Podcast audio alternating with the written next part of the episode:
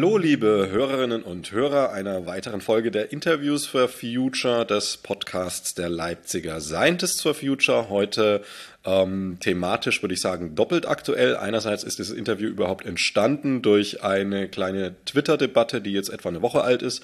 Und zum anderen trifft es auch momentan ein Thema, das gerade einerseits aktuell diskutiert wird, aber auch ganz konkret auf den Straßen passiert, nämlich der zivile Ungehorsam. Und da habe ich mir eingeladen oder haben sich gefunden, ich und Tachio Müller. Hi Tachio.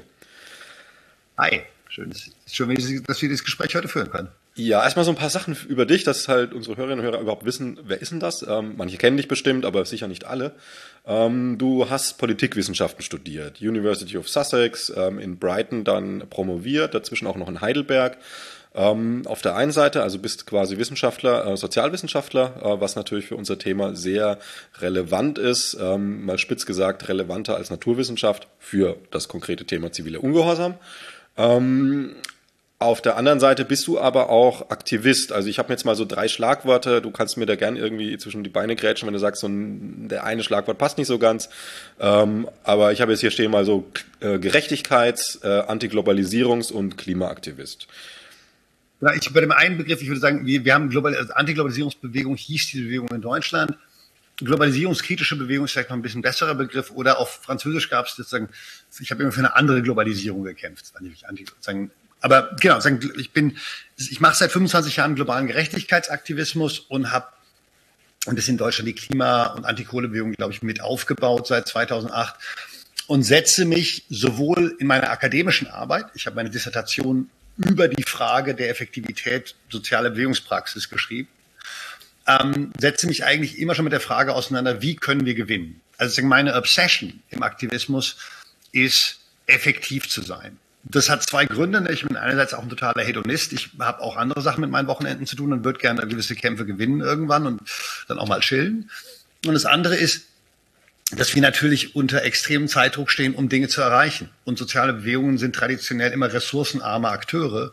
Also müssen die sehr genau darüber nachdenken, wie sie ihre begrenzten Ressourcen in begrenzter Zeit einsetzen, um den maximalen Effekt zu erzielen.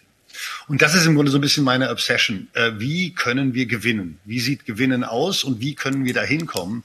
Weil nicht gewinnen ist keine Option. Ja, dann verlieren wir alle. Das, Ganz genau.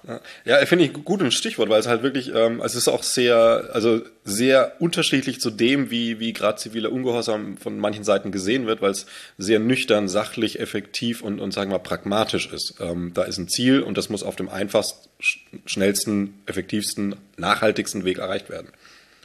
Genau, und um diese Debatte darüber zu führen, ähm, wie wir da hinkommen, müssen wir, glaube ich, am Anfang erstmal so ein paar Dinge anerkennen. Zum Beispiel, dass wie wir, wie sage ich jetzt, wie wir protestieren, wie wir demonstrieren, was wir in Bewegungen tun, hat viel auch mit unseren Identitäten zu tun. Also das heißt, das ist jetzt im Grunde negativ, das, ich stelle es gerade erstmal negativ dar. Identität im Sinne von, sagt man, ich bin einer von denen, die halt Klimastreiks organisiert oder ich bin einer von denen, die ungehorsame Aktionen machen.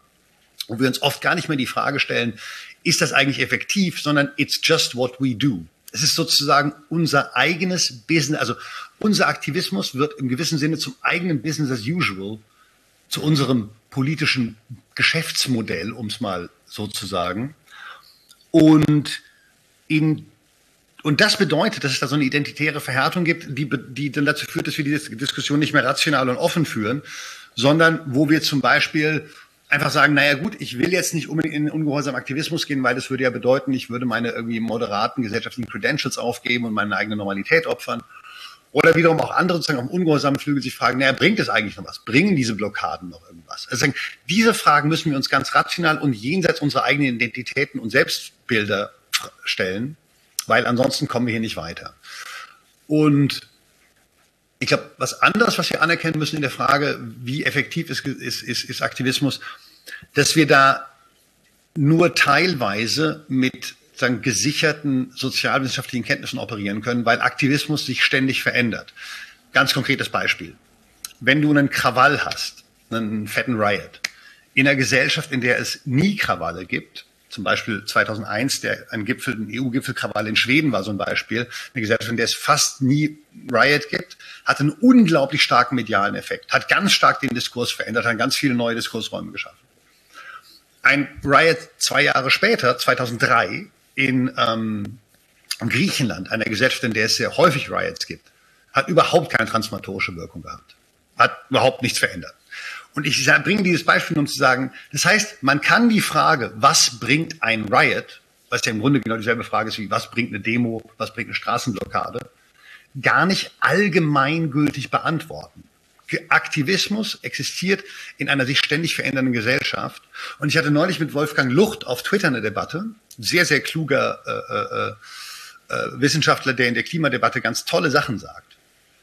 Aber der hat zum Beispiel gesagt, naja, der hat unseren Aktivismus mit der Reaktion oder der hat die Reaktion des politischen Systems auf unseren Aktivismus mit der Reaktion der katholischen Kirche auf die kopernikanische Revolution verglichen. Also Kopernikus, der gesagt hat, äh, nicht die Sonne dreht sich um die Erde, sondern umgekehrt.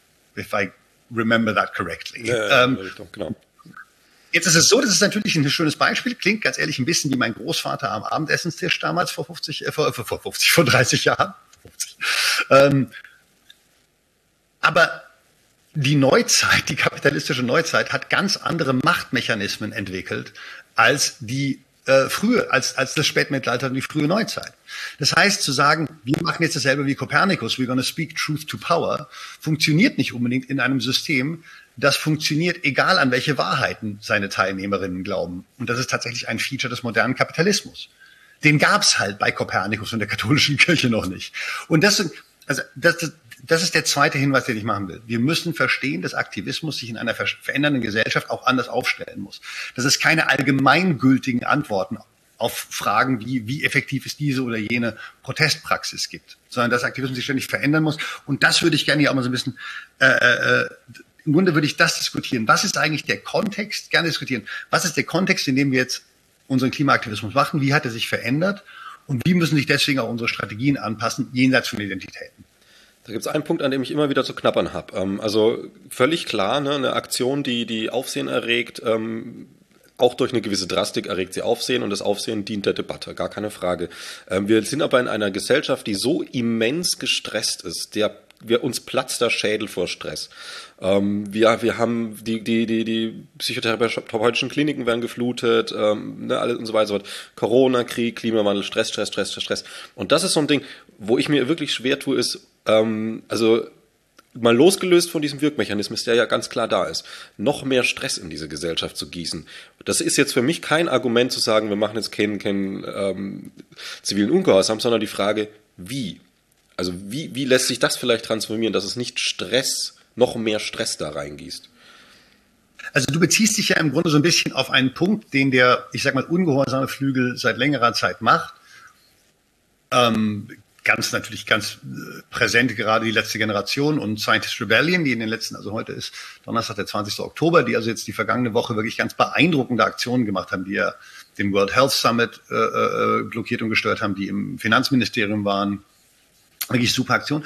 Und da gibt's also das Argument, das habe ich auch schon mehrere Male gemacht, dass in der Situation, in der sich soziale Bewegungen ich sage mal, transformationsunwilligen oder transformationsunfähigen Gesellschaften gegenüber sehen, also sprich in einer, in einer Situation, in der legitime Forderungen einer Bewegung im politischen System nicht aufgenommen werden, was mit unserer Forderung nach Klimaschutz ja so ist, dass dann das Einzige, was der Bewegung bleibt, die Verursachung von gesellschaftlichen, also einfach, naja, das Einzige, was der Bewegung dann bleibt, ist die Gesellschaft zu stören, den, die Normalität der Gesellschaft zu stören. Da gibt's dann ähm, Andreas Malm und ich zitieren da gerne Sylvie Pankhurst, die englische Suffragette, die Frauenwahlrechtscampaignerin, die ungefähr äh, folgendermaßen formuliert ähm, sagte, dass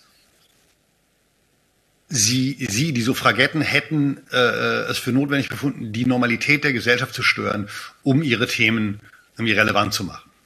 So, das heißt, du, du fragst, macht Störung eigentlich Sinn? Hat es tatsächlich denselben Effekt wie damals oder wie zum Beispiel in der Civil Rights Bewegung? Und das ist total, und dass du auf die, sozusagen, den Zustand der Gesellschaft verweist, ist genau das, was ich vorhin irgendwie eingefordert hatte, dass wir an, anschauen, okay, wie ändert sich die Gesellschaft?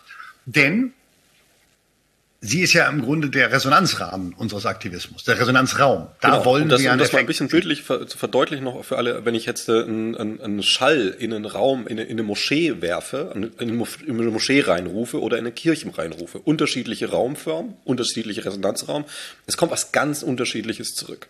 Einfach ne, diese ja. Abhängigkeit. Oder wenn ich, in ein, wenn ich in eine, wenn ich in eine Kirche reinrufe oder in ein Fußballstadion, sagen genau. eine völlig andere ganz, ganz ein super, super, äh, äh, super Beispiel. Und eben eine Gesellschaft, die im Allgemeinen irgendwie in Ruhe ist, da dann ein bisschen zu stören, hat einen ganz anderen Effekt, als eine Gesellschaft zu stören, die eh die ganze Zeit in chaotischen Krisenprozessen steckt. Oder fast schon gestört ähm, ist als Gesellschaft, muss man ja bei uns leider sagen.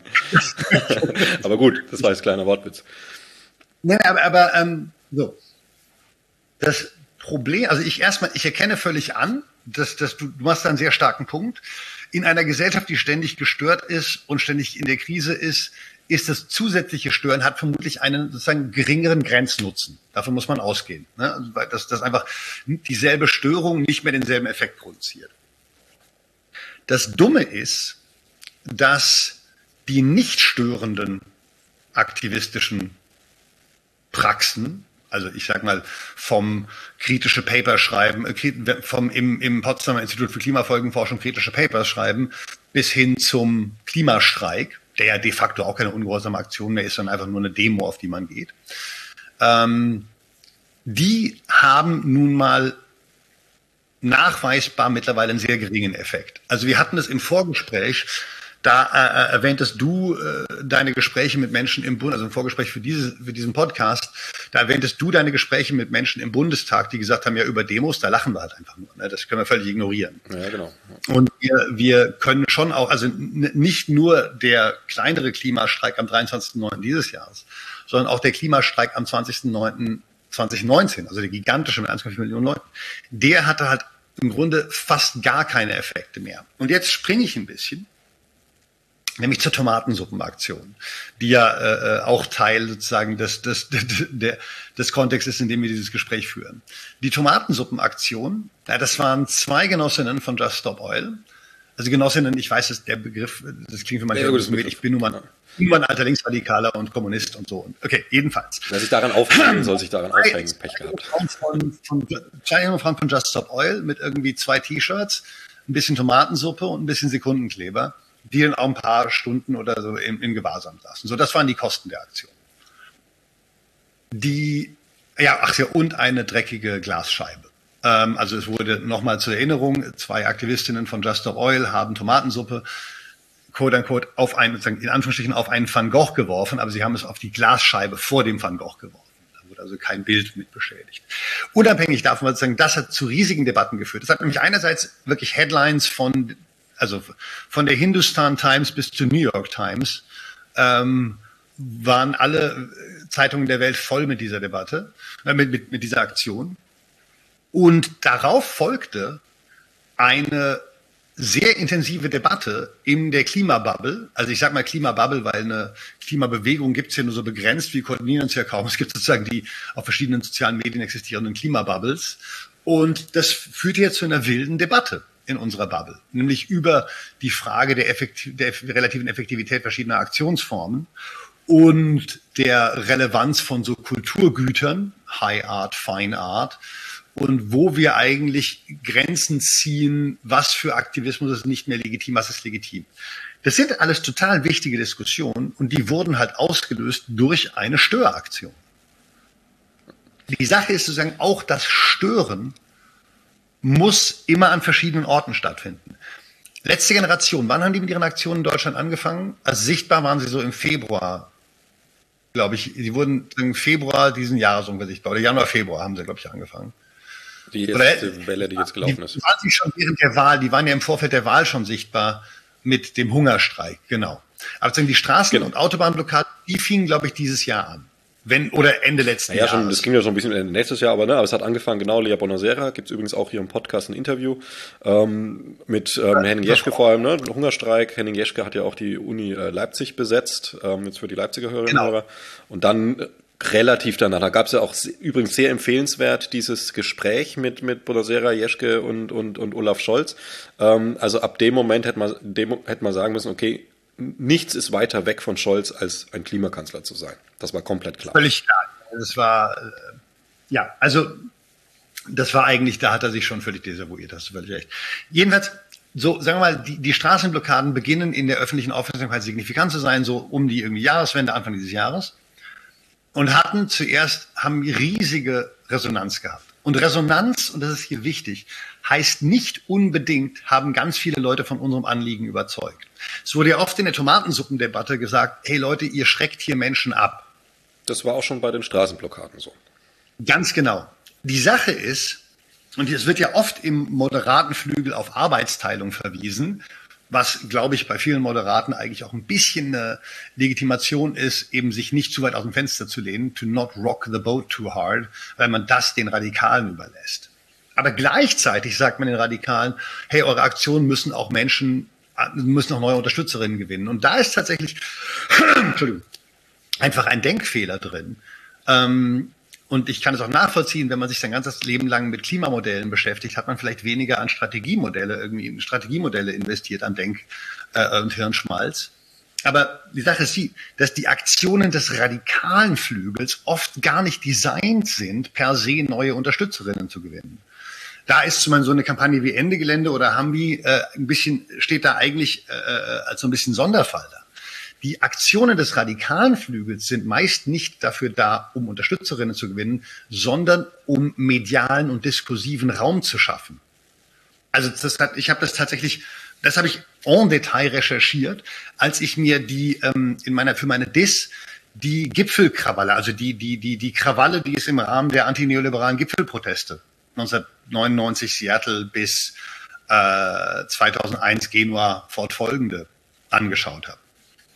Da war es so, dass die Riots natürlich auch nicht auf gigantischen öffentlichen Rückhalt trafen. Oder die hatten die, natürlich, also linksradikale Riots haben nie riesigen öffentlichen Rückhalt, zumindest nicht in den Ländern des globalen Nordens.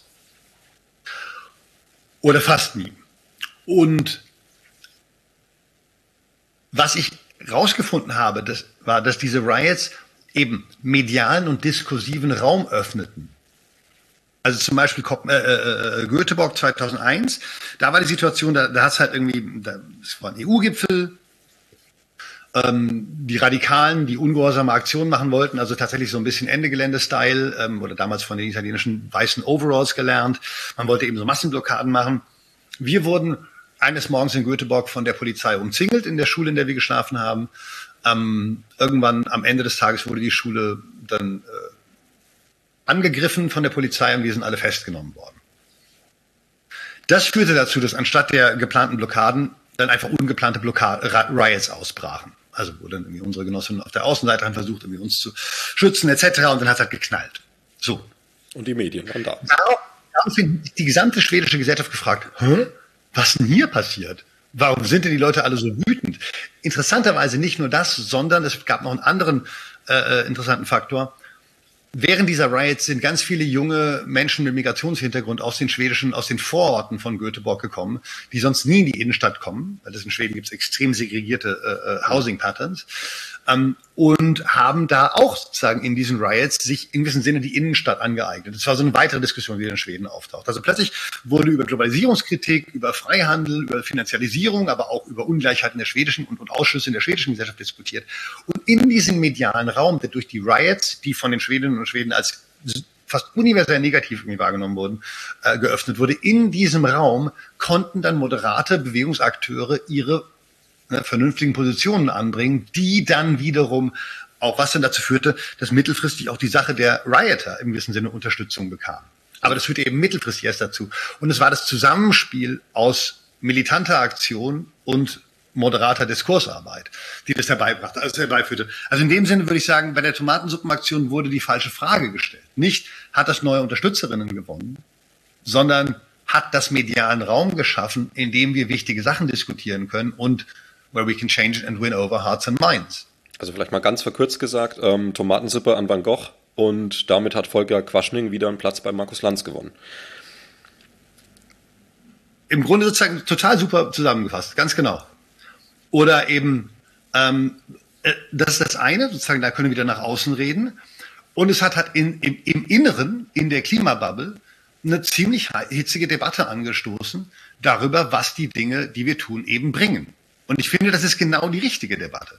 Denn, da gibt es ja, jetzt mal kurz dazwischen gehen, also weniger, weniger die Debatte, ähm, also die natürlich auch geführt wird, hat man ja schon, ähm, ob welche Form der Aktion noch gerechtfertigt ist oder nicht, sondern die Debatte, was hat das eigentlich bisher gebracht, was wir tun? Also eine Selbstreflexion. Ganz genau, ganz genau.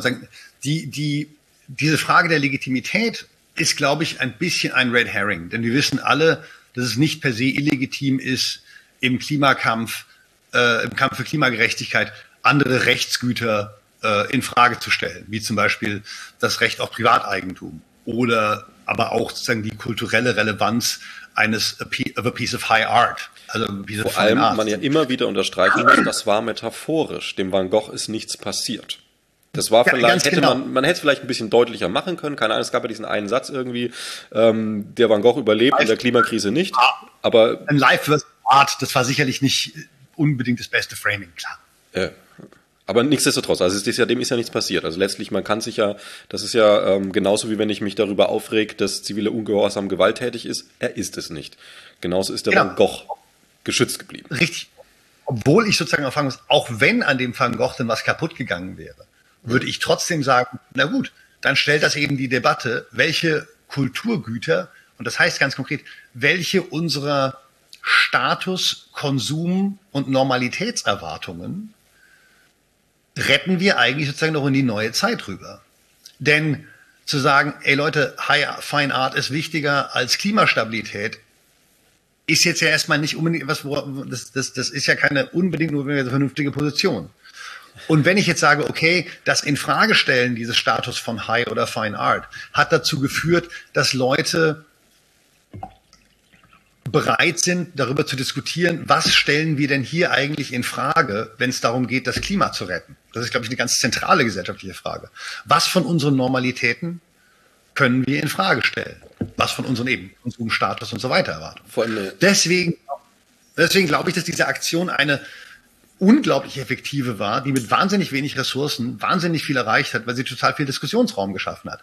Sie hat nicht dazu geführt, dass neue Unterstützerinnen gewonnen wurden, vielleicht, aber sie hat dazu geführt, dass wir uns die Frage stellen, ist das denn eigentlich die Metrik, nach der wir handeln wollen? Oder ist das überhaupt das Ziel von Aktionen? Deswegen würde ich das Ganze, ich würde die ganze Debatte mal gerne so ein bisschen anders führen, anstatt dass wir an Einzelbeispielen herumdiskutieren und sagen, wir nehmen das Tomatensuppenbeispiel oder den Klimastreik, würde ich gerne mal sozusagen ein bisschen einen Querschnitt machen. Wo stehen wir eigentlich gerade als Klimabewegung, ich sage mal jetzt in Deutschland, weil das ist vor allem der Raum, in dem wir jetzt diskutieren, agieren, wo stehen wir eigentlich? Und wenn ich mir das sozusagen, okay, wie, wie, wie beantworte ich diese Frage? Da habe ich so ein bisschen eine Obsession, also es ist in der, ich, ich habe ja schon vorhin gesagt, ich bin, stehe so ein bisschen in einer, ähm, zu einem gebrochenen Verhältnis, aber ich stehe in so dieser roten Tradition, Sozialismus, Kommunismus und so weiter. Und ähm, August, also Bebel, Antonio Gramsci, Engels, verschiedene Theoretiker des Sozialismus und Kommunismus haben, waren immer schon obsessed von Militärstrategie. Und ähm, das liegt nun mal daran, dass wir in der Tradition stehen, die sagt, gesellschaftlicher Wandel ist nicht das Resultat rationaler gesellschaftlicher Verhandlungsprozesse, sondern gesellschaftlicher Kämpfe um Ressourcen, Status, Macht, Anerkennung. ja, so da gibt's ja immer dieses, also, diese Erdrutschmomente, Erdrutschmetapher, das ist ja ganz, also, ne, Erd, also man, Erdrutsch ist ja nichts, was man strategisch so aufbaut, vernünftig abläuft, sondern Erdrutsch, der passiert plötzlich mit einem Auslöser, die. Ja, genau, also, ne, Salz, sagen, was auch immer also wichtig ist, glaube ich, schon, es geht, es geht hier um Auseinandersetzungen zwischen Akteuren mit verschiedenen Interessen und Positionen und so weiter. Das heißt, es geht um Kampf. Und Kämpfen ist nun mal etwas, was das Militär als sozusagen Hauptprojekt hat. Und deswegen würde ich jetzt mal Folgendes sagen. Lass uns mal so eine ganz vereinfachte militärstrategische Brille anlegen. Da stellen sich, glaube ich, fünf Fragen. Erstmal, was sind die eigenen Ressourcen oder auch Truppen? Was sind die Strategien? Was sind Taktiken? Was ist das Terrain, auf dem wir uns, äh, auf dem wir kämpfen? Also die Gesellschaft. Und was macht die Gegenseite?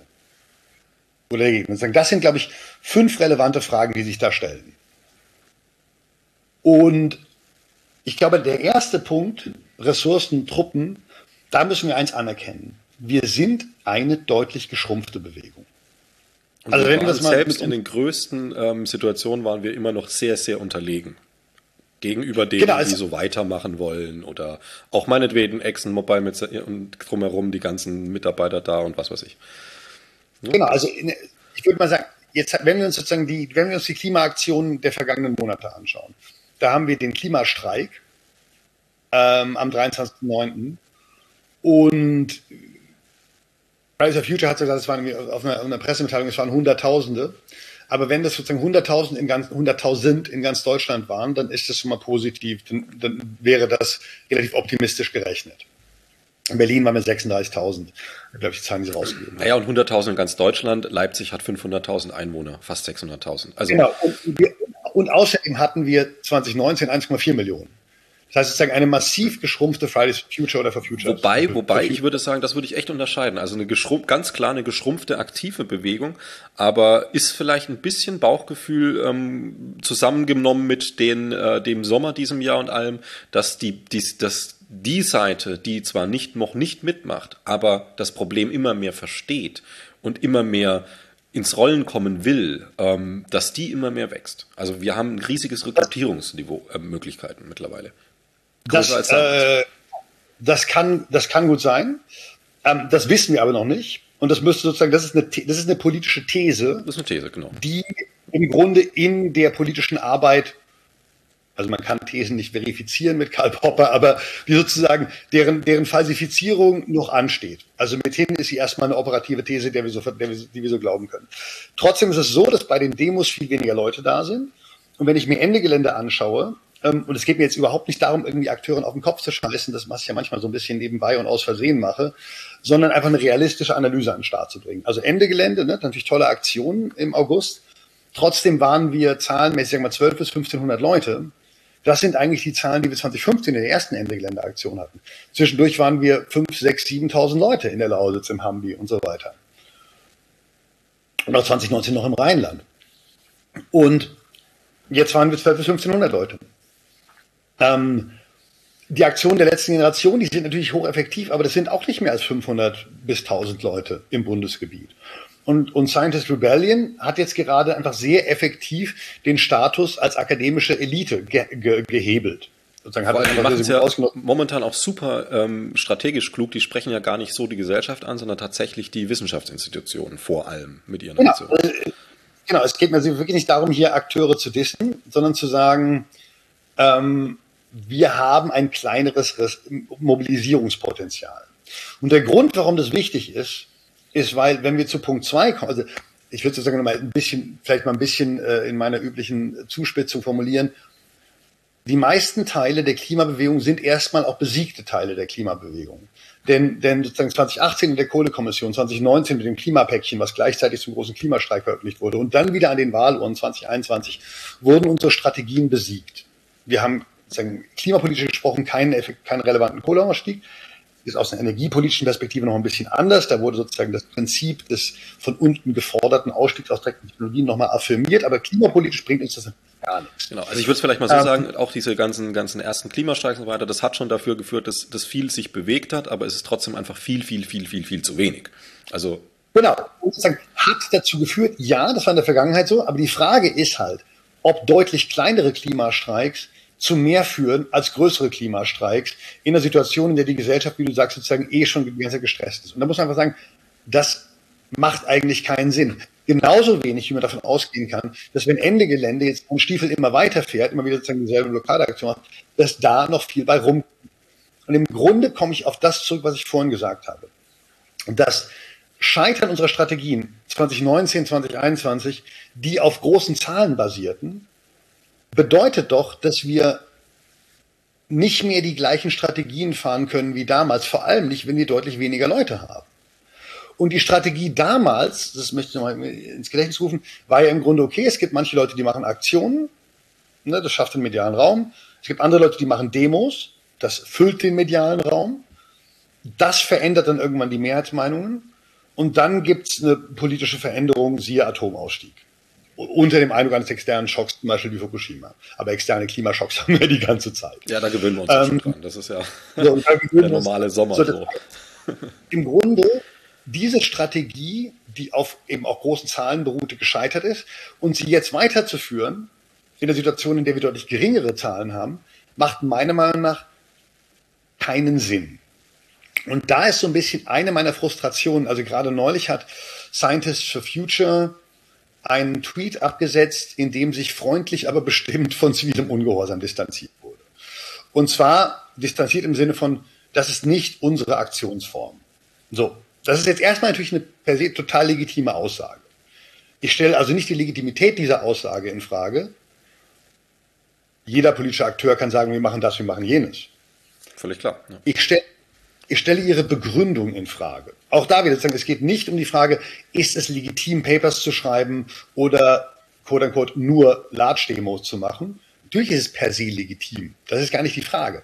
Genau, und solange es nicht schadet, alles gut. Also wenn es anfängt ja, zu schaden, ist immer schwierig. Aber solange es nicht schadet, aber davon gehen wir jetzt nicht aus, dass das Schreiben weiterer äh, äh, äh unwahrscheinlich extremer Papers schadet. So.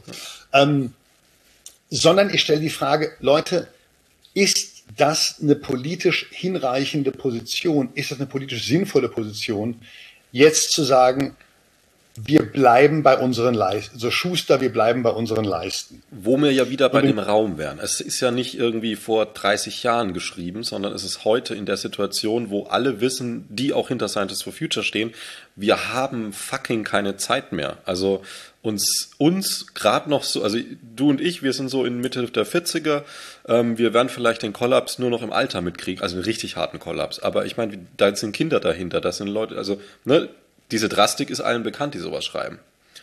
Und auch wie viel, wenig Zeit ist. Also ist halt dieses. Ja, völlig klar, völlig klar. Ähm, äh, die, die Zeitfrage ist eben halt auch eine, die so ein bisschen klassische Strategien in Frage stellt. Ich habe gerade neulich, also die, die Debatte um, um die Tomatensuppenaktion hat im Grunde ganz ähnliche Wellen geschlagen wie die Debatte um die Frage, um, um die, um die Straßenblockaden ähm, also auch in, in, in so gesellschaftlichen linken Zusammenhängen, in denen ich unterwegs bin.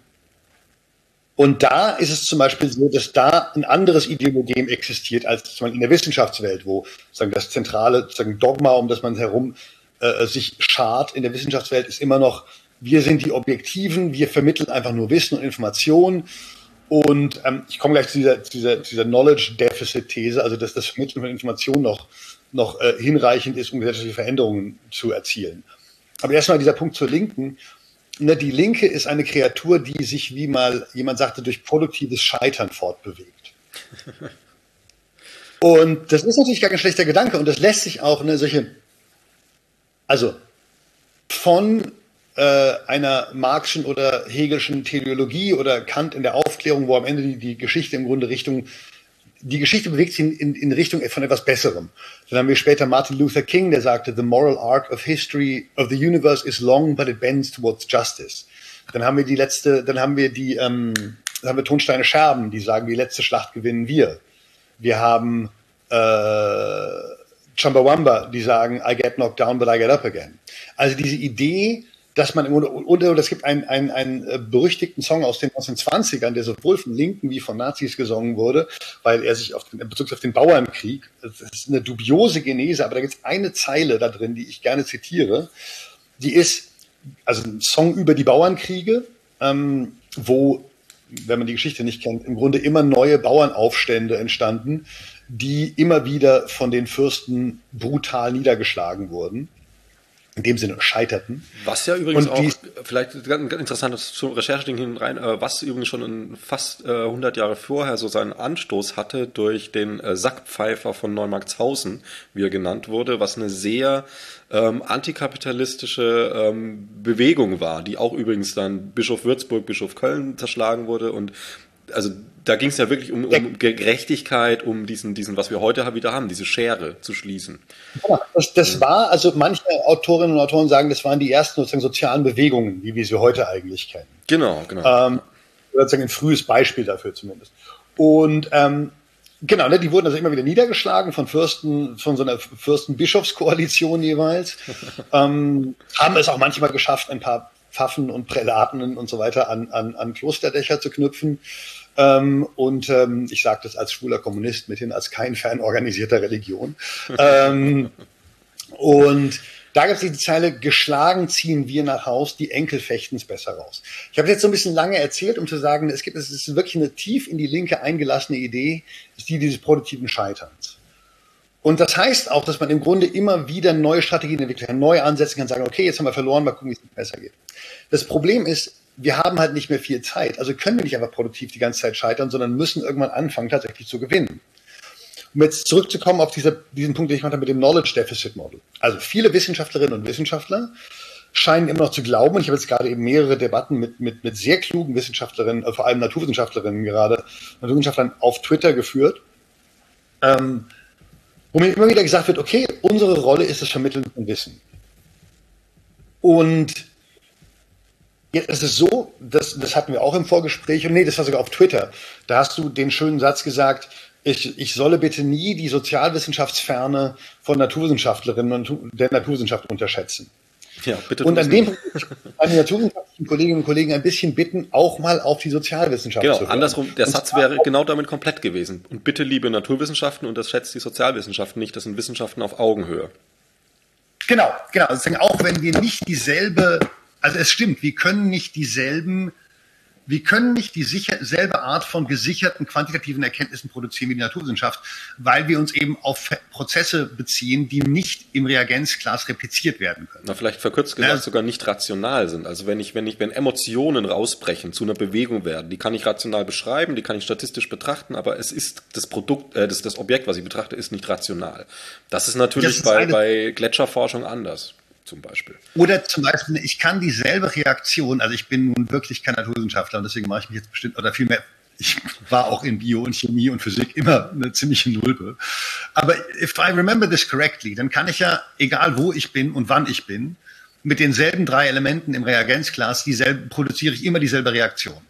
If I understand chemistry also and physics unter correct. den allergleichen Voraussetzungen wohl dann, ja. Ne? Also genau. Temperatur, Egal, keine Einzeldaler, Temperatur Schwerkraft und so weiter. Aber im Grunde kann ich überall, wenn ich dieselbe Temperatur, denselben Luftdruck und so weiter herstelle, dann habe ich mit denselben drei Reagenzchemikalien immer, Element, immer dieselbe Reaktion. So. Das ist mit Menschen die eben nicht sozusagen rationale Automaten und Roboter sind, also nicht immer dieselben Entscheidungen treffen, natürlich völlig anders. Außerdem ändert sich die Zeit, die Gesellschaft und so weiter und fort. Ich habe also mit denselben drei Elementen äh, wütende Menschen, äh, brutale Cops und eine Straßenblockade. Diese drei Elemente, wenn ich die in verschiedenen Zeiten und verschiedenen Gesellschaften neu kombiniere, kriege ich verschiedene Reaktionen bei raus. Genau, also um das vielleicht nochmal mit so. dieses Beispiel nochmal zu unterstreichen. Also du kannst einerseits verhalten sich die Elemente immer ein bisschen anders und andererseits kannst du das Umfeld nicht eins zu eins kopieren, was halt naturwissenschaftlich durchaus geht. Also Ganz genau. Beide Einflüsse. Und das bedeutet, man muss ja dazu sagen, ja, Sozialwissenschaften sind in dem Sinne Wissenschaften, dass sie gesichertes Wissen versuchen zu produzieren. Aber es kann in, unter Umständen nicht genauso gesichert sein wie das in Naturwissenschaften, weil wir eben einen anderen Beobachtungsgegenstand haben. Beziehungsweise könnte man da vielleicht sagen, ähm, dass, also wenn ich das Wissen produziert habe, äh, wenn ich etwa ein Gewicht loslasse unter Schwerkraft, dann fällt es runter, das wird immer so sein. Ähm, wenn ich unter Sozialwissen genau. was habe, das kann jetzt so sein, das kann auch jetzt gesichert sein, es kann aber in 15 Jahren anders sein. Genau, zum Beispiel ist es so, und das jetzt muss ich ein bisschen ausholen, nochmal um den Vergleich, das Diskussion mit Wolfgang Lucht, den ich wirklich sehr respektiere, ich will den hier nicht dissen. Das ist jetzt kein, sondern es geht tatsächlich einfach darum, diese Diskussion beispielhaft sozusagen zu nutzen. Er sagt also, ähm, damals bei Copernicus hat Speaking Truth to Power doch auch funktioniert. Warum sollte das nicht heute funktionieren? Und die Antwort ist, lieber Herr Professor Lucht, weil sich mit dem Entstehen des Kapitalismus eine neue Gesellschaftsform entwickelt hat, nämlich ein ökonomisches System, das unabhängig davon ist, ob Leute ihm zustimmen, seinen, den Erzählungen, die es darüber gibt, glauben oder es gut finden oder schlecht finden. Also ich reproduziere als Antikapitalist den Kapitalismus jedes Mal, wenn ich einkaufen gehe oder meine Arbeitskraft verkaufe und so weiter und so fort. Unabhängig davon, ob ich ihn gut finde, ob ich ihn scheiße finde, ob ich ihn marxistisch scheiße finde oder aus ökologischen Gesichtsgründen oder ähm, aus feministischen oder whatever. Das ist tatsächlich sozusagen, das, das kann man, ne, da, da kann man Marx zu lesen, da kann man Althusser, da kann man Foucault zu lesen, da kann man Bourdieu zu lesen, alle Gramsci, alle möglichen klugen progressiven Theoretiker. Das habe ich, glaube ich, nur Männer erwähnt. Ähm, man kann auch Judith Butler dazu lesen oder Donna Haraway ähm, oder Bell Hooks. Alles Menschen, die in, im, im, äh, in den vergangenen ein, zwei Jahrhunderten sehr kluge Sachen über den Kapitalismus geschrieben haben. Eine wichtige Erkenntnis eben, der hängt nicht von unserer Zustimmung ab. Das bedeutet, dass gesellschaftliche Strategien darauf aus sind, das Bewusstsein von Menschen zu verändern, vielleicht in einer sozusagen kapitalismuskritischen Bewegung und die Klimabewegung muss ja kapitalismuskritisch sein, weil es das kapitalistische Wachstumsprinzip ist, das die Klimakrise im Grunde hervorbringt. Das heißt, können, wir können nicht einfach auf Strategien setzen, die das Bewusstsein von Menschen verändern wollen. Und Informationszuführung versucht meistens das Bewusstsein von Leuten zu verändern. Lustiger oder auch Fun Fact, wie man das, wie man das nennt. Ähm, in Deutschland gibt es eine positive Korrelation zwischen der, dem Umwelt- und oder Klimabewusstsein einerseits und dem ökologischen oder Klimafußabdruck andererseits. Also wer mehr Klima- und ökologisches Bewusstsein hat, zerstört meistens auch die Umwelt mehr. Das ist jetzt kein kausaler Zusammenhang. Es ist nicht so, dass wir die Umwelt mehr zerstören, weil wir mehr Klimabewusstsein haben, sondern wir zerstören sie mehr. Ich sage wir, weil ich ja auch keiner gesellschaftlichen Elite angehöre, auch wenn ich jetzt nicht der Reichste bin. Ähm, weil beides, nämlich unsere Fähigkeit, einen größeren ökologischen Fußabdruck zu haben und, und sozusagen der höhere Bildungsstandard, der in Deutschland mit dem höheren Umwelt- und Klimabewusstsein korreliert, das Resultat höheren Einkommens sind, eines, eines, eines, eines privilegierteren Klassenstatus. Und da sind das wir wieder bei Ein Einkommen setzt Materie um, Material um, da sind wir wieder bei den ganzen Effekten. Ja. ja, Entschuldigung, das ist sozusagen immer die Verbindung. Vielen Dank. Ich glaube, du übersetzt mich möglich sozusagen ja, sehr ja, kompetent. Mal machen. okay, das ist so, wenn ich manchmal ein bisschen sozusagen im Jargon abgleite, ab, abgleite, dann hat das damit zu tun, dass wir einerseits gerade auch eine akademisierte Debatte führen, aber auch weil ich diese Diskussionen halt teilweise in einem linken Feld schon seit 15, 20 Jahren führe und manchmal mich selbst in meine eigenen Argumente ein bisschen verdrehe. Deswegen ja, man muss aber auch sagen, dass hier ist ein Wissenschaftspodcast und es geht jetzt hier nicht um Mickey Mouse, da kann man den äh, Zuhörern und Zuhörern auch mal was zumuten, was ein bisschen ja. mitdenken. Ja, vielen Dank. Vielen Dank, trotzdem danke für die Übersetzungsleistung. Ja. Ähm, genau, sozusagen, da war ich gerade. Also, ähm, es geht um, sagen, genau, bewusstseinsverändernde Strategien. Also, ähm, wenn ich jetzt davon ausgehe, ich führe immer mehr Informationen zu, gleichzeitig aber gezeigt habe, dass im Grunde unser Commitment, den Kapitalismus zu reproduzieren, völlig unabhängig von unseren ideologischen Commitments ist. Das machen wir einfach praktisch dadurch, dass wir unser Leben reproduzieren und gleichzeitig gesagt habe, okay, das grundsätzliche Problem in der Klimakrise ist das kapitalistische Wachstum, eine Tatsache, die ich empirisch sehr, sehr gut und überzeugend abbilden kann, dann muss ich mir die Frage stellen, was der Effekt weiterer Informationszuführung ist. Und interessanterweise kommt, es kommt eine weitere These dazu, die ich in meinem ähm, Newsletter äh, friedlichesabotage.net, hier ein kurzer Werbeplug, ähm, äh, würde mich freuen, wenn ihr euch den mal anschaut und mich vielleicht auch da unterstützt, weil da versuche ich so ein bisschen über Klimastrategie zu diskutieren und eben das im Kontext von gesellschaftlichen Veränderungen auch zu analysieren. Äh, und eine Sache. Punkt, Minus oder zusammengeschrieben? Sabotage.net. Friedliche Sabotage ein Wort und dann .net. Und ähm, eine These, die ich da aufgestellt habe, ist, dass wir uns in einer Verdrängungsgesellschaft befinden. Stefan Lessenich, ein berühmter äh, linker oder progressiver Sozi kritischer Soziologe, hatte die These aufgestellt, dass wir in einer Externalisierungsgesellschaft leben. Das ist alles total gesicherte Information und Erkenntnis. Wir externalisieren hier in Deutschland die negativen Kosten unserer Produktions- und Lebensweise auf andere Teile der Welt, meistens im globalen Süden. So. Das heißt sozusagen, wir externalisieren ständig Ausbeutung, Unterdrückung und Gewalt in den Rest der Welt also auf Umweltzerstörung natürlich auch. So. diese Tatsache produziert in uns ein, jedes bisschen Externalisierung von Gewalt, Umweltzerstörung und, und, und Ausbeutung produziert in uns ein ihm entsprechendes Quantum Scham und Schuld.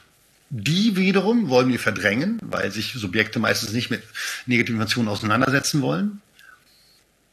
Und die Klimabewegung ist in dem Sinne die mit Freud gesprochen Rückkehr des Verdrängten, the return of the repressed. Wir zeigen Leuten eigentlich so, hey, wir sind keine Klimaschützer, wir sind keine Klimaretter, wir machen nicht ausreichend für den Klimaschutz, wir halten unsere internationalen Absprachen nicht ein. Auf psychologischer so. Ebene würde ich da jetzt sagen, wenn was, wenn ich was verdränge und es kommt zurück, dann habe ich nur zwei Möglichkeiten. Entweder es nervt mich, dann muss ich mich dem stellen, dann habe ich aber auch den Weg daraus, oder ich verdränge es halt weiter. Genau. Und wir wieder beim das, nervenden zivilen Ungehorsam werden, aber das muss ich dir genau, nicht erzählen. Genau, darauf will ich nämlich hinaus, weil im Grunde dieses Nerven, das vermeidet man, die, sich der Information stellen, das wird schwieriger, je mehr das kritisierte Verhalten in fundamentalen Strukturen angelegt ist. Ob das jetzt sozusagen in Deutschland ähm, die Tatsache ist, dass wir nun mal das Klima zerstören, weil unser Wohlstand auf der Produktion von dreckigen Autos basiert.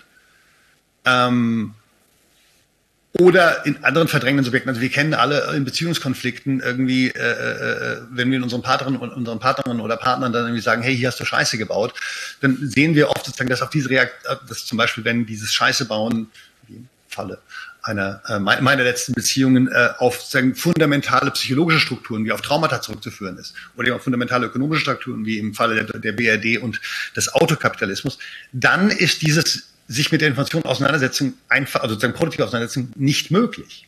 Es ist nicht möglich für Deutschland schnell sein, oder es ist wahnsinnig schwierig, dass für Deutschland schnell sein, sein, sein ökonomisches Verhalten an den Klimaschutz anzupassen, weil eben nur unser ökonomisches Verhalten das Klima zerstört und nicht das Klima schützt. So.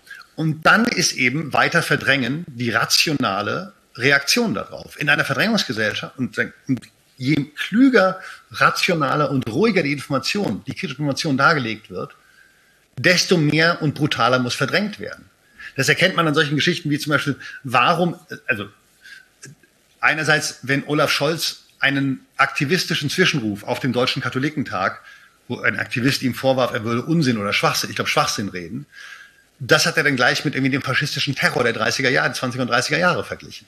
Ein viel besseres Beispiel, weil jünger und fast noch treffender von Scholz ist ja, als ähm, Scientist Rebellion jetzt äh, hier beim, beim ähm, na, hier den Feueralarm ausgelöst haben. Ähm, damit, genau. Genau, und ähm, da hat er ja konkret gesagt, äh, das, die beste, die beste Möglichkeit damit umzugehen, ist das zu ignorieren.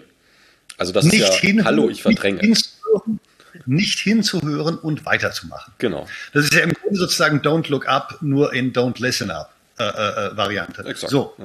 Das heißt, dass das neue Verhältnis Deutschland, also in diesen Sätzen drückt sich aus ein völlig verändert, also von Klimakanzler, in Anführungsstrichen 2021 im Wahlkampf, hin zu nicht hinhören und weitermachen, Zumal noch die ja Aussage Klima und solche Sachen. Also das ist für mich, wenn ich sage, komm, hol mal noch eine Bratwurst, ein Bier und solche Sachen und ein bisschen Chips, das sind solche Sachen, aber nicht Klima und solche ja. Sachen. Also, genau, genau. Das ist im Grunde die neue Perspektive der deutschen Gesellschaft auf Klimaaktivismus. Nicht mehr wie 2019, weil das, also jetzt bin ich sozusagen in meiner, ich hatte vorhin gesagt, irgendwie Ressourcen, Strategien, wir sind jetzt über Taktiken, haben wir auch schon, dann sozusagen, jetzt sind wir im Grunde im Terrain. Wir sind jetzt im Grunde, wir diskutieren jetzt, wie sieht das Terrain aus?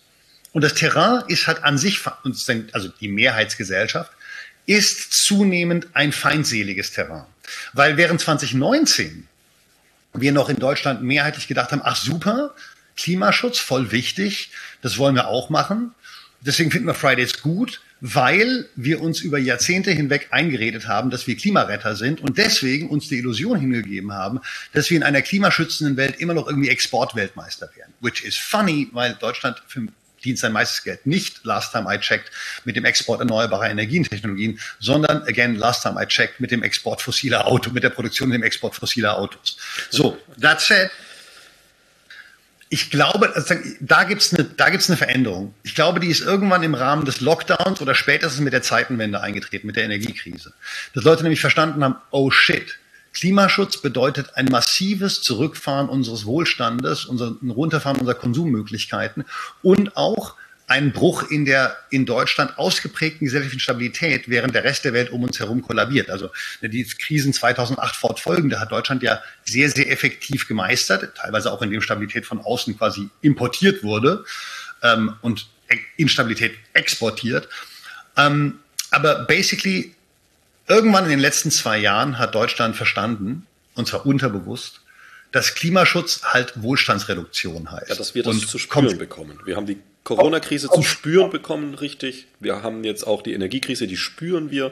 Und da fängt es auf einmal an, weil ich kann mich natürlich immer hinstellen, so, ja, also für Klimaschutz würde ich so viel machen. Okay, dann mach's jetzt, spür's. Oh, naja. Oh. Genau. Sagen, klar sagen auch Leute, ach Tadji, du hast doch gar nicht recht, es gibt auch mehrheitliche Unterstützung für Klimaschutz.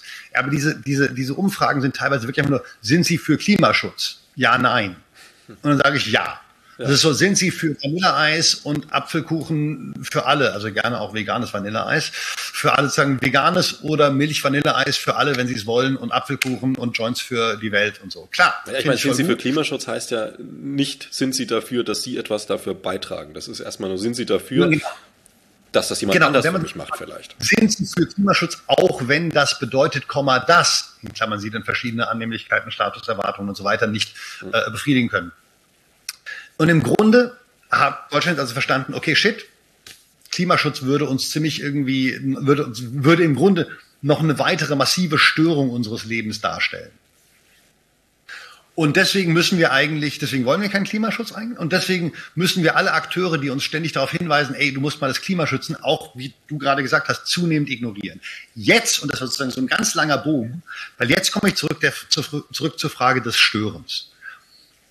So, wir sind in einer Situation, in der die Gesellschaft, wie du richtig gesagt hast, sich ständig gestört fühlt. Und deswegen ist es richtig zu fragen, okay, bedeutet das, dass mehr Störung nicht zu mehr Ablehnung führt? Gleichzeitig muss man sagen, naja, mehr Ablehnung, wenn mehr Zustimmung uns nicht genützt hat, dann muss mehr Ablehnung uns auch erstmal nicht per se schaden. Das ist tatsächlich eine, nicht, nicht notwendigerweise. Man müsste erklären, Genau. Wenn mehr, also man müsste das sozusagen hängt eine nicht miteinander zusammen. Ja? Hm? Also, Sag nochmal. Es hängt erstmal nicht miteinander zusammen. Es kann, aber. Genau. Es kann, muss aber nicht. Und tatsächlich ist es eben so, dass, und da kommen wir jetzt eben wieder zu den mittlerweile historisch zwar nicht völlig gesicherten, aber doch immer wieder reproduzierten Erkenntnissen der Sozialwissenschaft, die sich mit sozialen Bewegungen an, äh, auseinandersetzt, dass in so einer Situation in der eben die Forderungen gesellschaftlich durchaus eine Verankerung haben, also als legitime Forderung anerkannt werden, aber nicht umgesetzt werden, da muss man sich dann fragen, was ist der zentrale Wirkungsmechanismus, den wir nutzen? Wenn Überzeugung nicht hinreichend viel bringt, müssen wir uns überlegen, ob wir nicht einfach in die alltägliche Normalität dieser Gesellschaft eingreifen und diese stören, denn es ist ja unsere alltägliche Normalität, die das Klima zerstört. So. Nicht jede Störung ist richtig, aber das ist die, das ist die Frage, die wir uns momentan stellen müssen. Was mir an dieser Debatte, also wie sie gerade geführt, nicht wie wir sie führen, sondern wie sie gerade überhaupt geführt wird, wirklich stört ist, dass diese Frage als entweder oder geführt wird.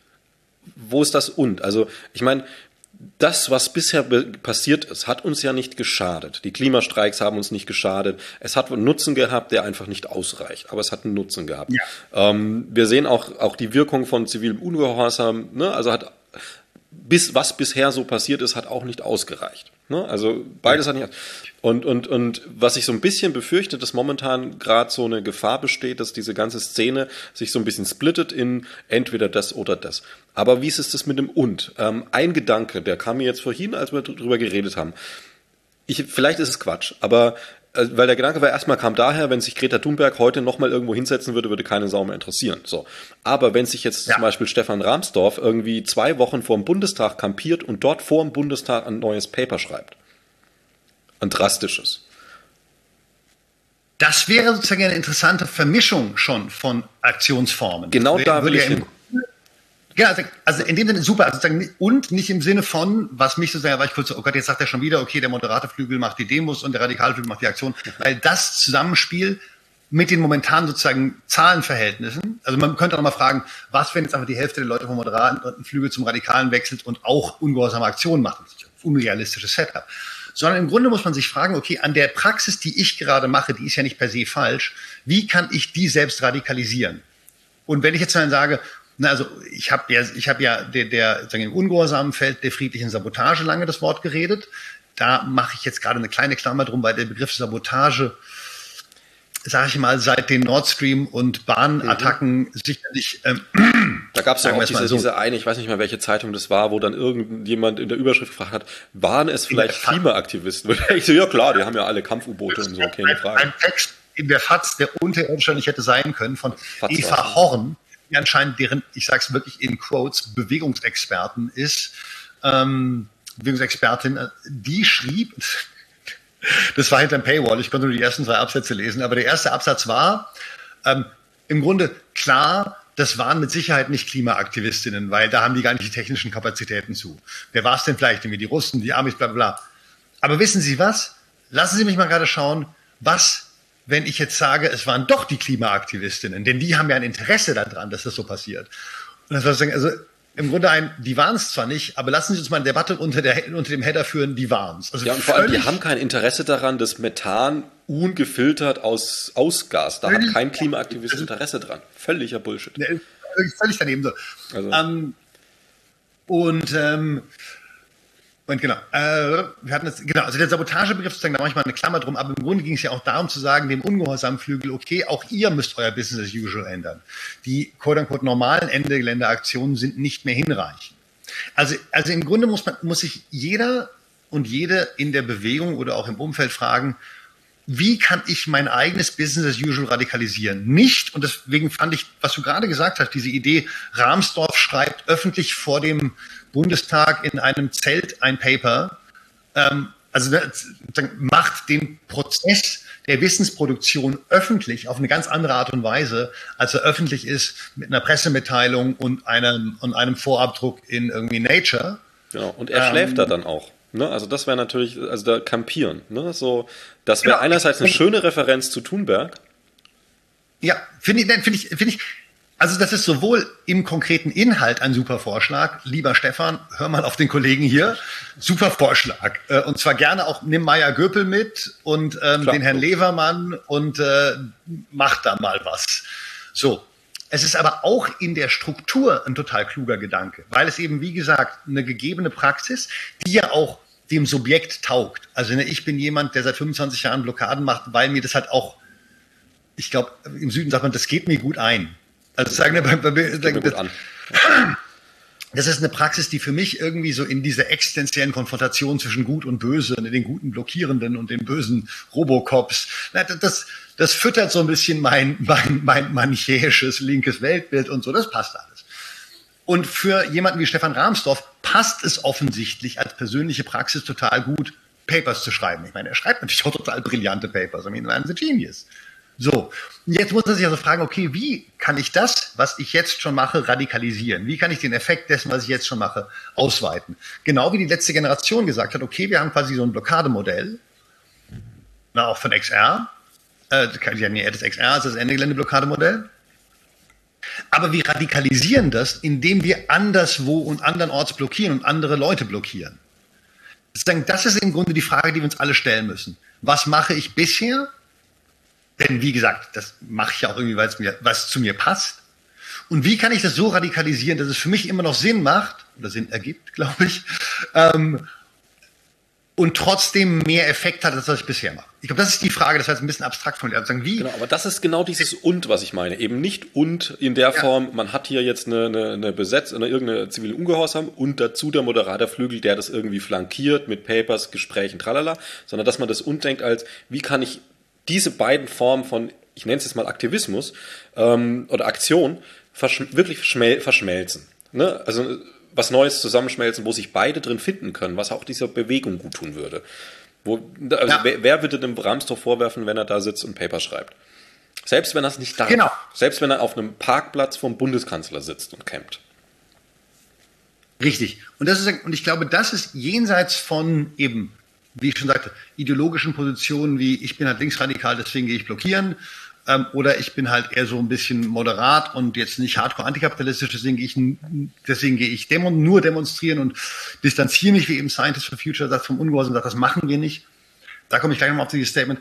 Im Grunde müssen wir jenseits von so ideologischen und identitären Positionen sagen, was können wir tun, was mehr bringt als das, was wir bisher getan haben und ansonsten keine zu negativen Effekte für die Bewegung hat.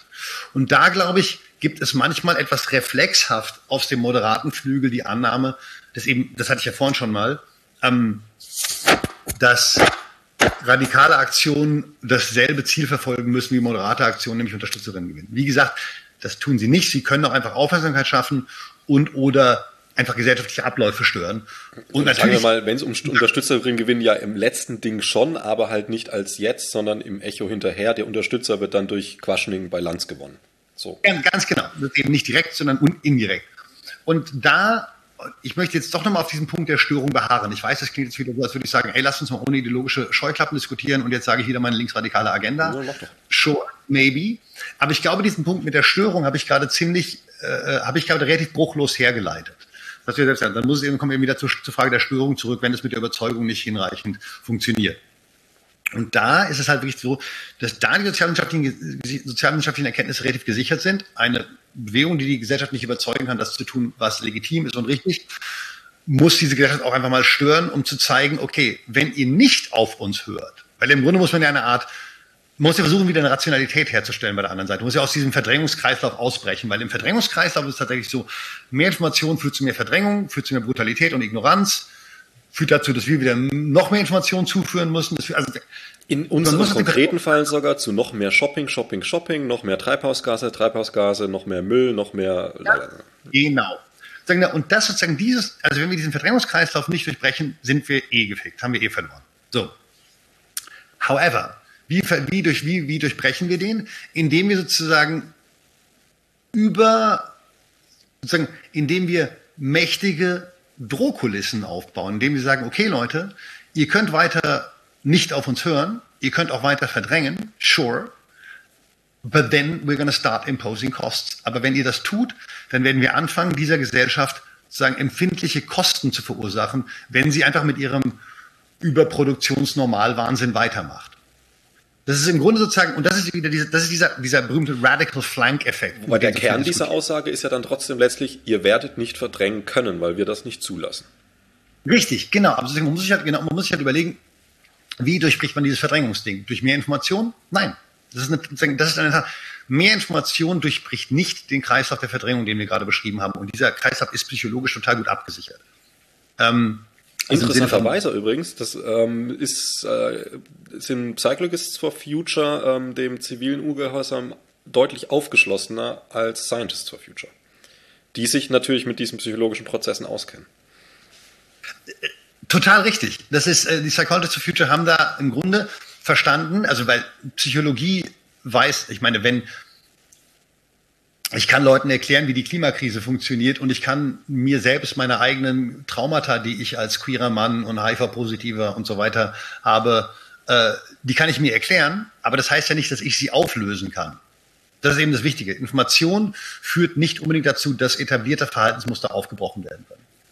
Genau, fühlbar muss oh, Und, und diese, diese, zurück zur Störung, das im Grunde wenn man sagt, okay, vielleicht noch mal ganz kurz, weil das ist so ein, was du gerade angesprochen hast, das ist, das ist so ein ganz klassisches Missverständnis. Wir haben es ja schon ein paar Mal erwähnt, aber trotz alledem ähm, in den Naturwissenschaften ganz oft, dass Verhalten durch rationale Prozesse geändert wird, also Information. Und das ist einfach nicht, nicht richtig. In dem Moment, wo ich, ein Beispiel, du hast es gut erklärt, ähm, wenn ich keine Emotionen, also Emotionen ist ja mehr als nur ein Gefühl, also auch Hunger ist eine Emotion, also als, als jetzt irgendwie mentale Gefühle wie Trauer, Freude, lalala. Ne? Und wenn ich keine Emotionen empfinde, verhungere ich vor dem vollen Buffet, weil ich keinen Impuls habe, mich zu bewegen. Emotionen sind der Impuls, mich zu bewegen. Und das ist einfach wichtig. Genau, Spinoza, ein frühneuzeitlicher Philosoph, hat mal gesagt, it is passion, not ratio that drives politics. Sozusagen Affekte und, ja, und, Leidenschaften und eben Emotionen, kollektiv, sozusagen kollektiv gefühlte Emotionen. Oder eben verhindern es auch, auch ganz wichtig. Ne? Also eine Blockadehaltung kommt auch aus einer Emotion raus. Ganz genau, nämlich aus zum Beispiel einem Unwillen, sich mit Informationen auseinanderzusetzen, die zeigt, man verhält sich nicht seinen eigenen Werten entsprechend. Das führt dann zu genau, kognitiver Scham, Dissonanz. Angst und so weiter. Ganz Scham, Schuld, Angst und so weiter, diese Dinge. Das heißt, in, in einem Modell, wo wir nicht nur rationale Kostenkalkulationen haben, sondern auch Emotionen, müssen wir uns überlegen, wie schaffen wir es hier trotzdem, auf der anderen Seite wieder eine gewisse Rationalität einzuführen. Und auf der anderen Seite, ich habe, by the way, ich mache nochmal ganz kurz sozusagen eine, eine Parenthese. Ich will immer noch über die Frage der Gegenseite reden, weil auch da ändert sich das Feld. Also im Grunde ist es so, dass als wir gegen die, gegen die Atomkraft gekämpft haben, wir nun sehr eine, eine irgendwie schmal aufgestellte Gegenseite hatten. Und jetzt kämpfen wir gegen die fossilen Brennstoffe und die Auto, Autokapitalismus in Deutschland.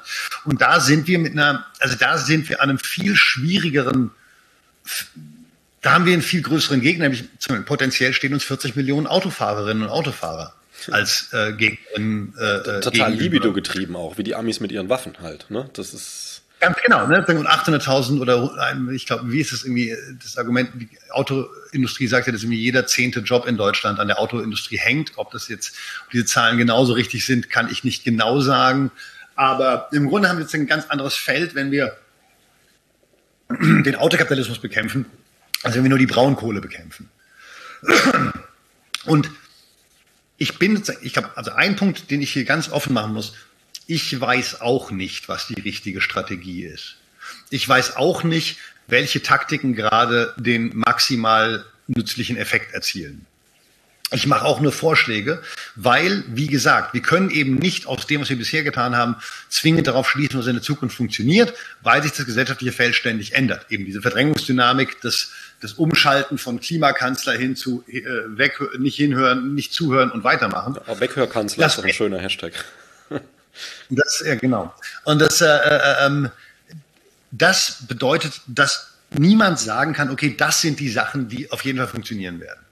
Deswegen will ich auch nochmal einen, Punkt machen, dass wir im Grunde, ich sage mal, wir sind in einer Fire at Will Situation. Also wir sind in einer Situation, in der das, was wir bisher gemacht haben, nicht hinreichend funktioniert hat. Deswegen muss man allerlei verschiedene Dinge ausprobieren.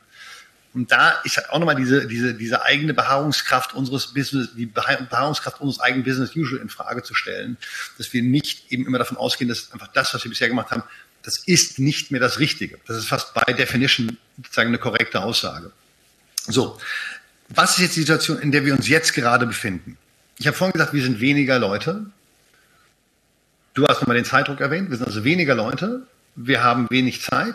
Es läuft eine massive Offensive gegen die äh, Errungenschaften sozialer Bewegungen, also gegen den Atomausstieg, gegen den Kohleausstieg.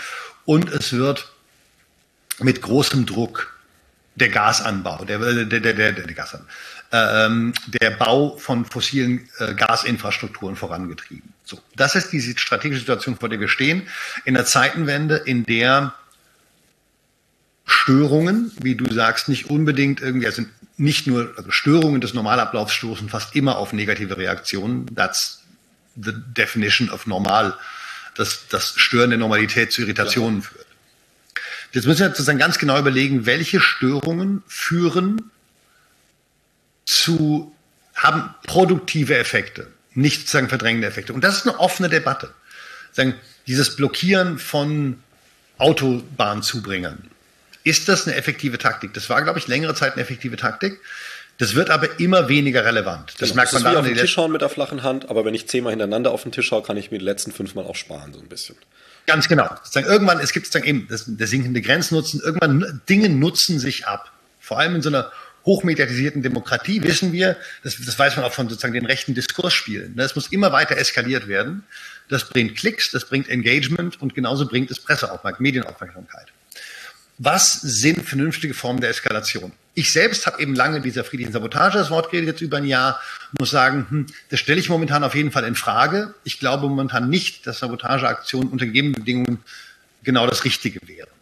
Das, so. Genau, das Framing hat man ja schon.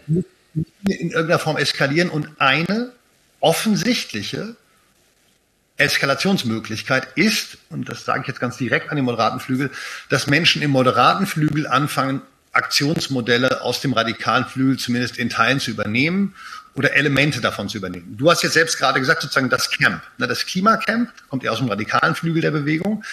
Gleichzeitig hat man sozusagen diesen Schulstreik oder Parlament sozusagen das School Strike for Climate. Man hat sozusagen, das ist ein bisschen das wäre sozusagen eine Art Zusammenführen von Bewegungspraxen aus dem moderaten und dem radikalen Flügel. Genau, auch der Schulstreik damals, also heutzutage ist der Schulstreik ja so, die kriegen ja alle frei.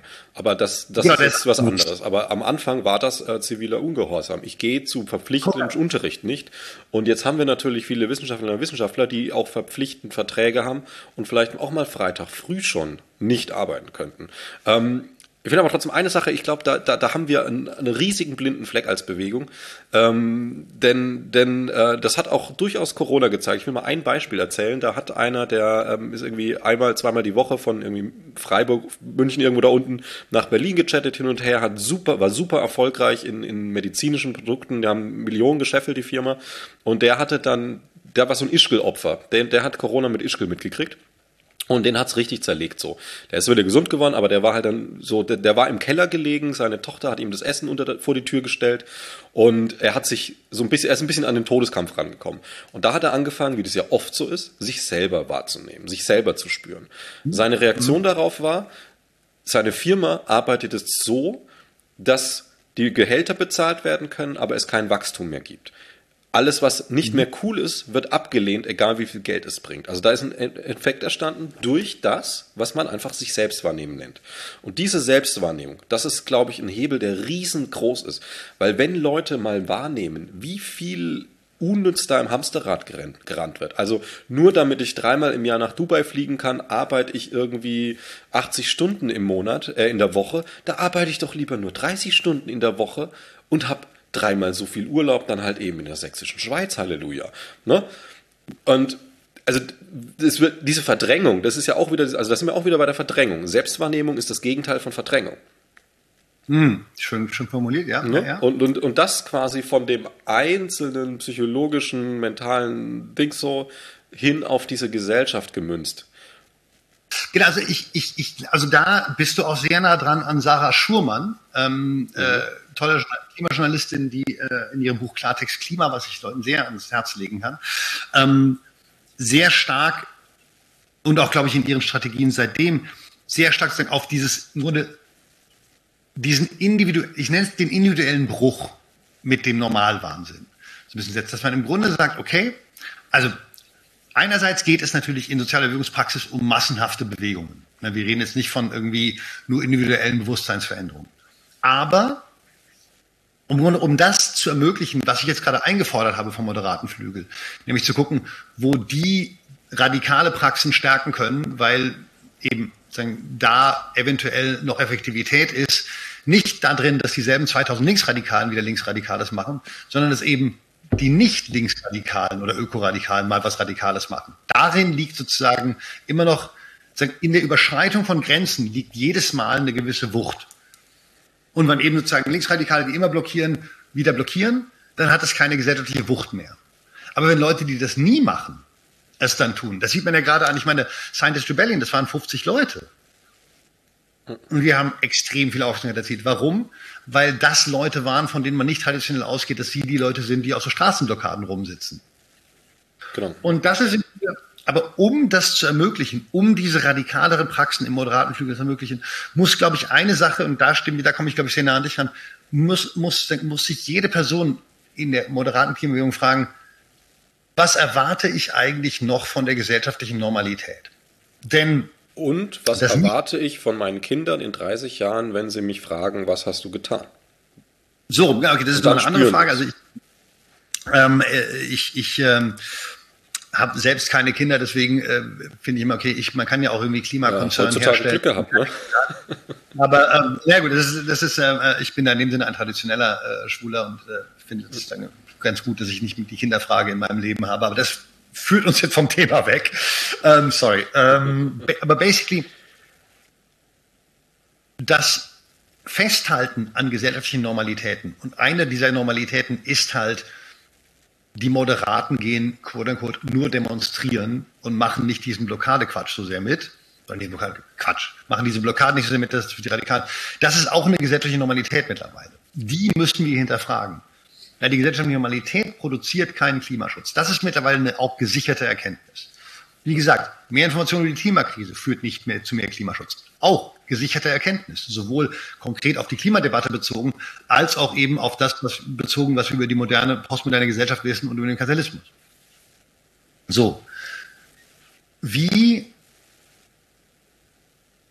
also da es nicht realistisch ist, von der gesellschaftlichen Normalität mehr Klimaschutz zu erwarten, müssen wir mit dieser Normalität brechen. Und das ist tatsächlich ein individueller psychologischer Akt. Das muss jeder Mensch gerne im Kontext, sozusagen den sozialen, aber das muss jeder Mensch für sich selbst entscheiden. Will ich diesen Bruch machen? Kann ich diesen Bruch machen? bei manchen Menschen ist es natürlich auch schwieriger. Je mehr Privilegien man hat, desto leichter wird das. Daher, da wir uns hier im Wissenschaftspodcast befinden, auch nochmal wirklich so eine direkte Ansprache, was ja im Grunde nochmal genau derselbe Punkt ist, den Scientists Rebellion machen. So, dear colleague, dear science colleagues, wir haben massiv von der Gesellschaft Privilegien bekommen. Wir haben die by virtue of our birth and our education, die gilt es mittlerweile in die Waagschale zu werfen. Und da kommt dann doch, ich will das nicht diffamierend sagen, aber da kommt dann doch manchmal bei uns im radikalen Flügel eine gewisse Frustration.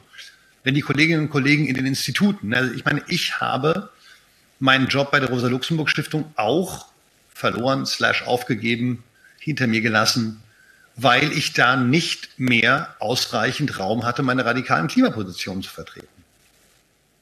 Und das hat bei mir zu signifikanten Einschlägen in der persönlichen Ökonomie geführt. Also ich habe vorhin meinen Newsletter auch gepitcht, weil ähm, da kann man mich ja auch finanziell unterstützen. Und ich brauche gerade finanzielle Unterstützung, weil ich es seitdem nicht mehr geschafft habe, einen Job zu kriegen, in dem ich in der Lage bin, meine radikale Klimaposition so zu vertreten, ohne dass ich da eingeschränkt werde.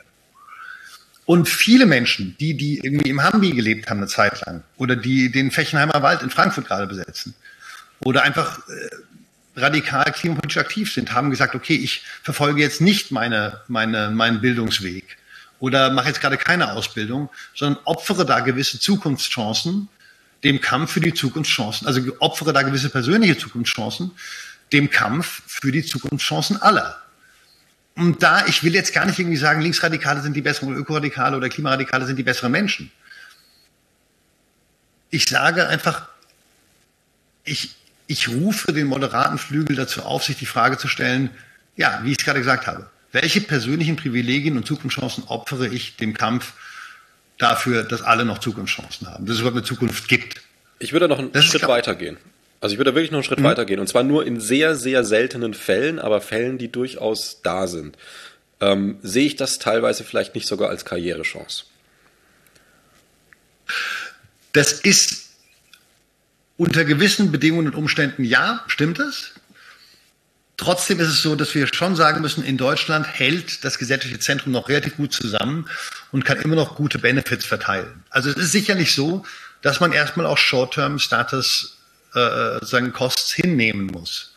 Wenn man jetzt anfängt, sich ganz radikal zu verhalten oder zum Beispiel seine in Anführungsstrichen wissenschaftliche Objektivität in Frage stellt, indem man sich als Aktivist oder Aktivistin positioniert. Nee, ich meine es mein tatsächlich andersrum. Also ähm, zum Beispiel, also ich nehme jetzt mal Volker Klauschning als Beispiel, den ich vom Herzen als Klimaschützer sehe. Aber nicht, nicht, aber, sondern ist halt so. Er hat dadurch auf jeden Fall auch auch einen Karrieresprung gemacht, den er ohne Klimawandel nicht hätte. Völlig von auszugehen. Also völlig klar. Ist ihm gegönnt. Punkt. Nichts zu kritisieren. Es, es geht hier nicht um das persönliche Diffamieren von Leuten. Es geht aber um das Einfordern einer ethischen Entscheidung. Und die ist eben genau die, ich sage es jetzt zum dritten Mal, welche persönlichen Privilegien und Zukunftschancen opfere ich dem Kampf für die Zukunftschancen aller? Das ist eine Frage, die je privilegierter man ist, man sich mit, sozusagen, also die Dringlichkeit dieser Frage steigt mit dem Grad der eigenen Privilegierung. Je mehr gesellschaftliche Privilegien ich habe, desto dringlicher muss ich mir die Frage stellen, welche davon ich in die Waagschale werfe. Und das wäre, glaube ich, so ein bisschen auch eigentlich mein, das wäre fast von mir aus so ein bisschen so ein Schlusssatz, weil das ist eine offene Frage. Die kann ich auch nicht weiter sagen. Ich glaube, wir haben sozusagen hergeleitet, warum das die Fragestellung ist für das Individuum. Und wir haben auch gezeigt, was für eine Frage sich dann gestellt werden muss, nämlich wie kann ich meine eigenen Praxen effektiver gestalten. Und das geschieht in einem Bewegungskontext. Wir müssen diese Debatte offen führen und solidarisch führen. Ich hoffe, ich habe jetzt in dieser Debatte nicht irgendwie dazu geführt, dass Leute sich diffamiert gefühlt haben, gefühlt haben, denn das ist nicht mein Ziel. Mein Ziel ist, dass wir gemeinsam als Bewegung radikaler wie moderater Flügel effektiver werden. Das heißt, wir müssen alle unser Business usual hinterfragen und müssen uns eben individuell diese Frage stellen, die ich gerade gesagt habe, je privilegierter wir sind, desto dringlicher. Ja, ist ein schöner Schlusssatz. Ähm, dann wollen wir hoffen, dass der hier und da verfängt. Und dann, ich hätte zwar noch ein schönes ähm, Musikzitat, aber das lasse ich dann jetzt weg. Ähm, und danke einfach herzlich fürs Gespräch. Danke auch dir und ähm, dann sehen wir uns auf der Straße und den Barrikaden.